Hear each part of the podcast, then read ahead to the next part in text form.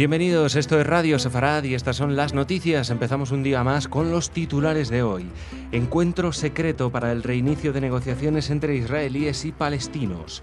La Corte Penal Internacional apela a la decisión de volver a examinar el asalto al Mavi Mármara. Israel desarrolla un nuevo sistema de alerta temprana ante morteros para los habitantes del sur de Israel. Y Estados Unidos y Turquía planean una zona libre de yihadistas en la frontera turco-siria.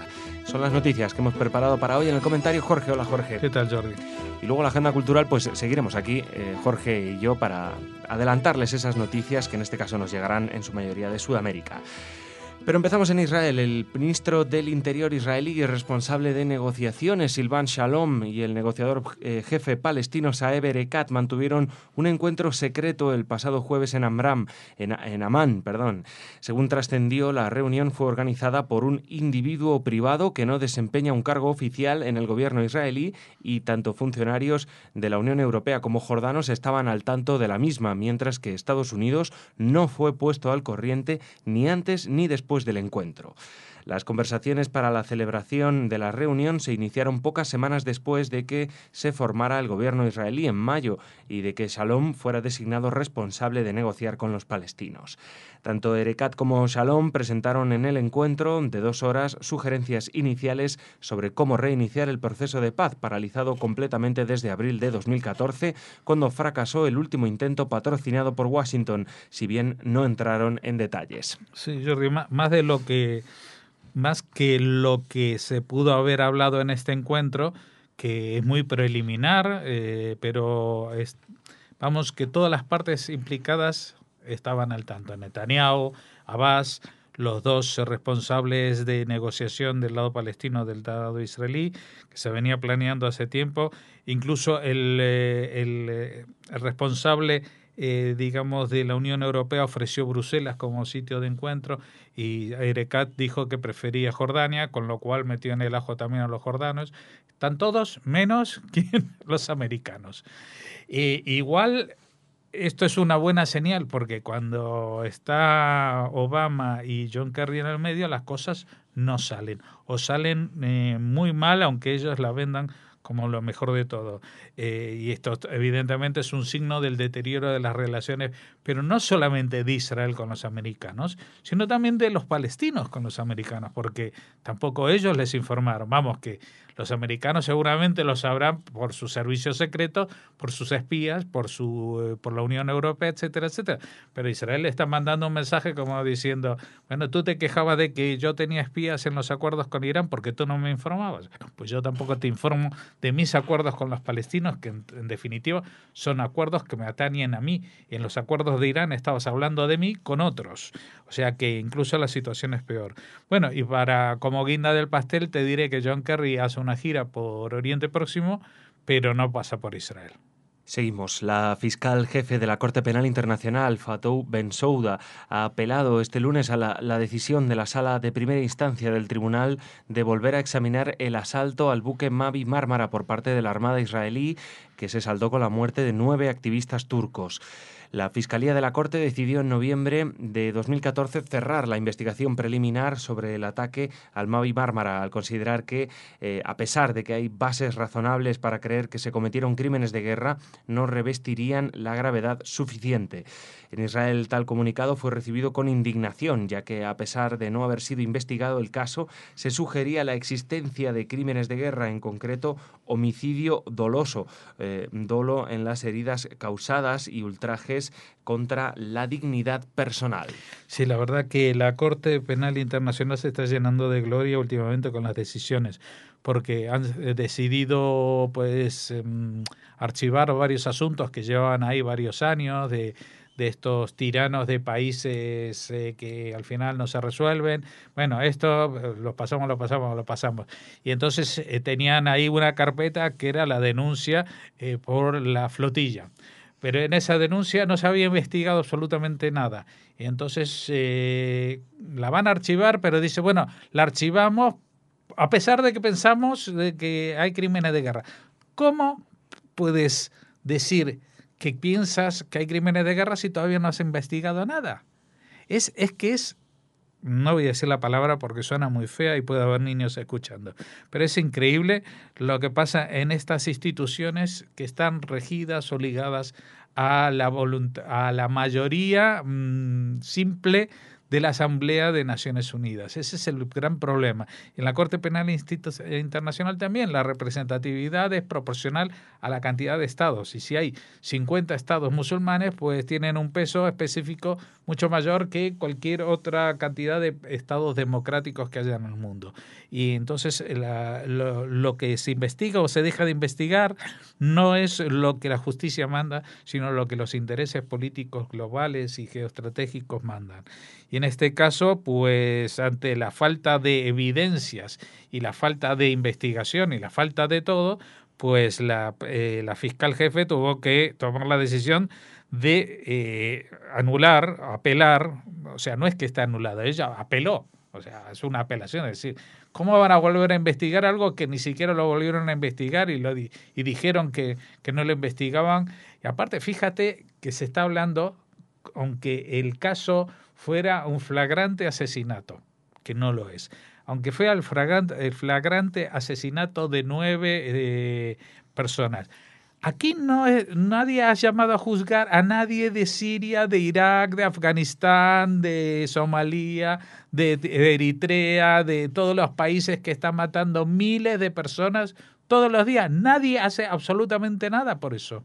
Nadie pone la más mínima de... En cambio, nueve activistas turcos que vienen con determinadas armas que algunos pueden llamar de fuego, no de fuego, pero con una actitud belicosa hacia los policías israelíes que, que intervinieron en la nave, pues eso sí ya son crímenes de guerra. Ahora, a mí me pueden darle vuelta a los términos y tratar de explicármelo en la jerga, eh, eh, digamos, legal, pero a mí nueve personas, nueve personas, no se me acomodan con crímenes de guerra. O sea, yo cuando pienso en crímenes de guerra son crímenes masivos. Cuando hay una guerra, aquí no hay ni una guerra ni hay crímenes masivos. Así que yo, la verdad, que no entiendo nada de qué se habla cuando se habla de justicia internacional, de qué se habla cuando se habla de una institución que se supone que tiene que defender los intereses de la humanidad. Y seguimos a un año de la operación Margen Protector, la guerra contra la organización terrorista islámica Hamas en Gaza.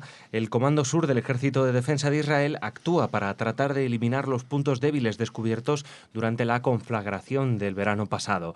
Uno de esos puntos débiles es el corto tiempo de advertencia de 3 a 5 segundos que reciben los habitantes de las comunidades adyacentes a la frontera para correr a buscar refugio.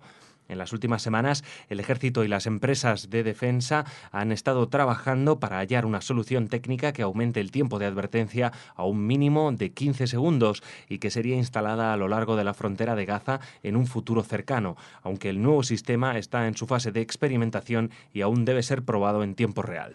Sí, Jordi, estamos hablando de algo muy, muy difícil, porque cuando, estamos, cuando se hablan de cohetes o misiles, eh, pues tienen una trayectoria eh, parabólica alta. ¿Qué quiere decir? Que para alcanzar eh, distancias grandes, pues se elevan, digamos que la máxima distancia siempre cuando se dispara un proyectil es ponerlo en 45 grados y entonces, bueno, recorre esa distancia y si lo pones a mayor con mayor grado, pues cae más cerca, etcétera, etcétera.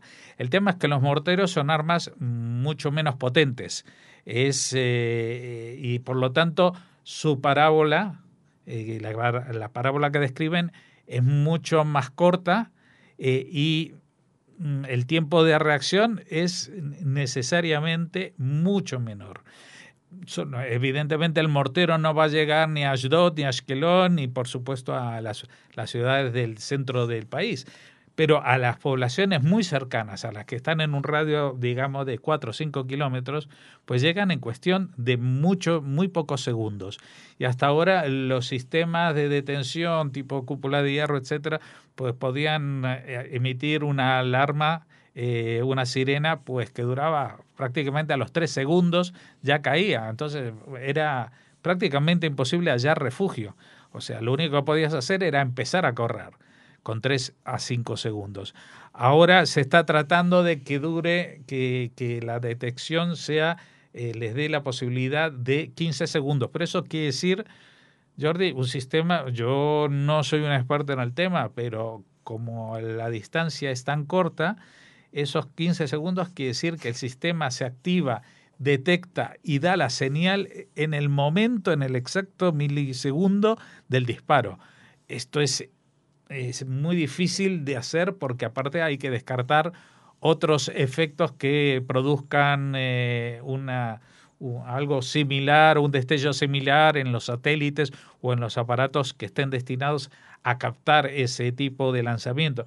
Me imagino justamente que la novedad irá porque no será vía satélite como el lanzamiento de satélite, eh, perdón, de misiles y de cohetes, sino que será una detección eh, o por destellos visuales o por señales acústicas desde tierra con rayos láser o con alguna tecnología de ese tipo. Pero te digo, va a ser muy difícil descartar eh, los señuelos, o sea, las falsas eh, disparos de mortero y, puede ser de que esto lleve a que la gente esté como loca corriendo eh, alarma tras alarma cuando en realidad no en todos los casos son morteros.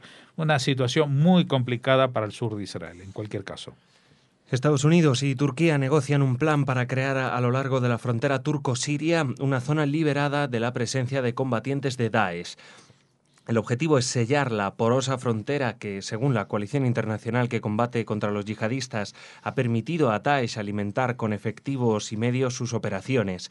Sin embargo, hay puntos de roce, ya que Turquía considera a las milicias de protección popular kurdas que luchan en Siria como un grupo terrorista, mientras Estados Unidos se ha aliado con ellas en el Frente Común contra el Yihadismo y las considera como clave para mantener despejada la zona fronteriza.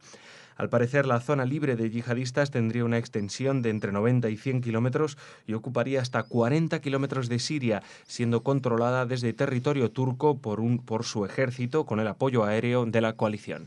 Sí, Jordi, hoy en las noticias de la televisión eh, completaban lo que habíamos avanzado ayer eh, sobre el tema de que Turquía había pedido el apoyo de la OTAN, de la eh, la Organización del Tratado del Atlántico Norte eh, como país agredido por los yihadistas para actuar en contra. Bueno, la OTAN dijo que se alegra de que Turquía se sume a los esfuerzos de la coalición, pero que no va a intervenir militarmente en este asunto. Eh, a pesar de que da la bienvenida a, digamos, apoyo moral a lo que se está haciendo. Y esto mm, se comenta en las noticias como si fuera una mera cuestión técnica. Van a crear una zona colchón y que esto que lo otro. Pero lo que van a hacer, Jordi, lisa y llanamente, y esto nadie lo dice con todas las letras porque suena un poco fuerte, pero van a invadir Siria. Van a invadir un país que no es Turquía y que no es Estados Unidos. ¿eh? Van a invadir esa zona y ahí van a limpiarla de yihadistas pero van a establecer fuerzas en la zona. El ejército eh, turco lo va a hacer eh, casi desde el terreno, con la artillería, eh, con puestos avanzados, etcétera, puestos justamente en la frontera, ¿vale? Estados Unidos da cobertura aérea porque Estados Unidos no puede pisar el invadir un país sin una declaración de guerra formal. Eh, el, presidente se vería en un apuro tremendo. Ya sabemos que en Turquía el tema de la democracia es un poquito más flexible, ¿no? Entonces, eh, el tema es, ¿quiénes van a estar ahí? Porque los turcos se ponen a la frontera, bombardean, pim, pim, pim. Los americanos desde el cielo, pim, pim, pim. Pero para que eso esté limpio, alguien tiene que hacer el trabajo sucio. Y el trabajo sucio, los únicos que están dispuestos a hacerlo son los kurdos. Pero, ¿qué pasa? Que a los turcos no le gustan nada a los kurdos y que en realidad lo que le gustaría sería matarlos. ¿eh? Ya eh, no es la primera vez eh, que, que, lo intentan y que tienen ese problema y ya no estamos hablando solamente del separatismo turco, perdón, el separatismo kurdo en Turquía, sino no quieren que se envalentonen y cobren, digamos, experiencia militar los kurdos, aunque sea en Siria y en Irak porque eso podría ser que en el futuro pues se declarara en esas zonas un Estado kurdo que aspirase a recuperar la parte kurda de Turquía, que es todo el este de Turquía y el este y el sur de Turquía, justamente esta zona limítrofe con Siria e Irak. O sea que de lo que estamos hablando de este colchón y de esto, es en realidad es una invasión ilegal de un tercer país pero cuando en realidad ese tercer país tampoco tiene legitimidad sobre esa zona, porque esa zona debería pertenecer a ese pueblo que en la famosa repartición de Sex-Picot de 1917, eh, pues nadie se acordó de darle ese país a los kurdos, que son los que siempre han vivido allí. Gracias, Jorge. Una pequeña pausa y regresamos con la agenda cultural.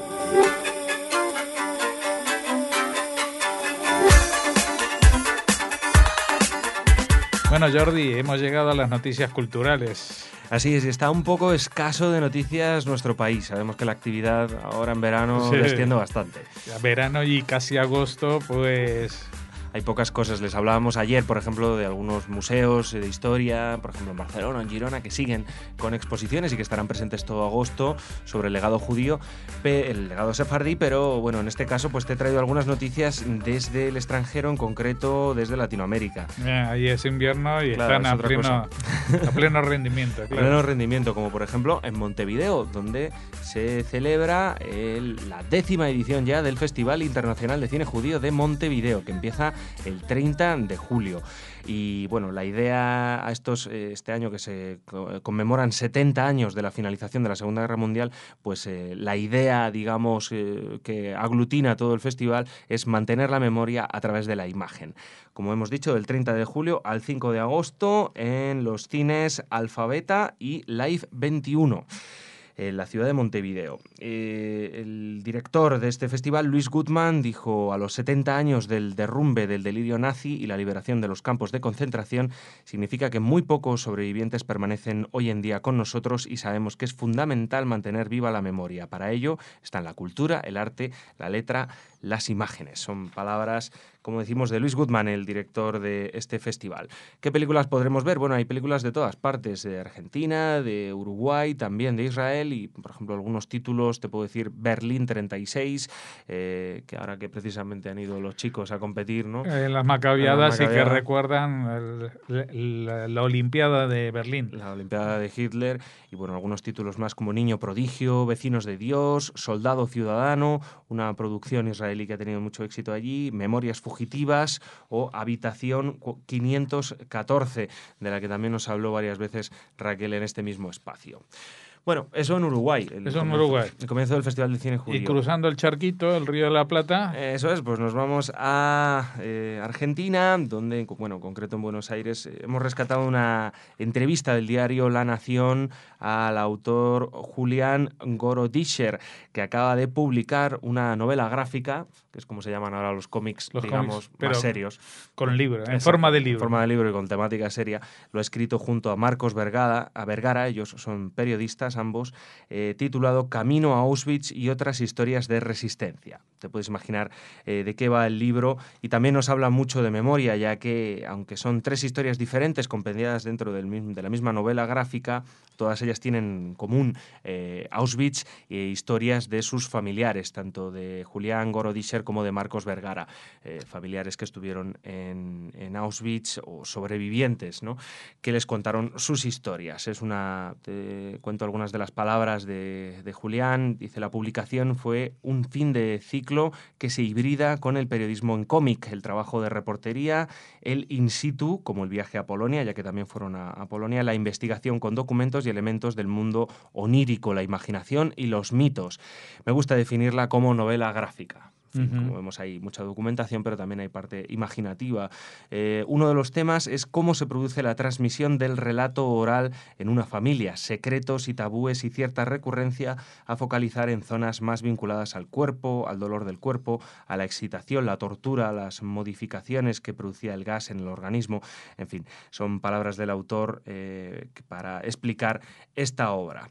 Como decimos, el título Camino a Auschwitz se ha publicado hace muy poquito en Argentina por la editorial MC, una obra de Julián Gorodischer y Marcos Vergara.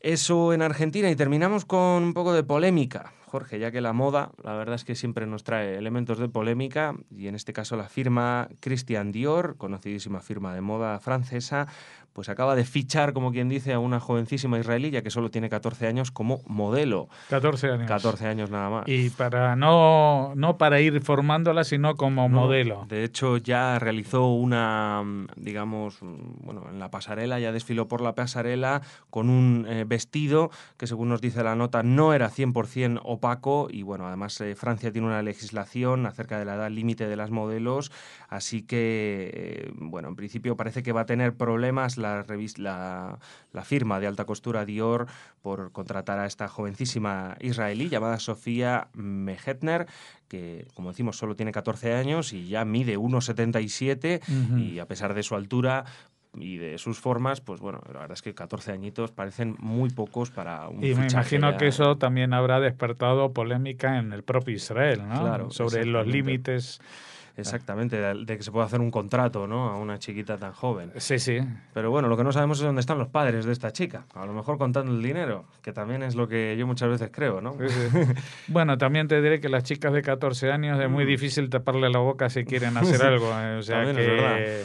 Eh, no sé, no sé. Lo dejamos ahí un tema polémico hasta que edad puede llegar este tema de la, de la moda y de las modelos.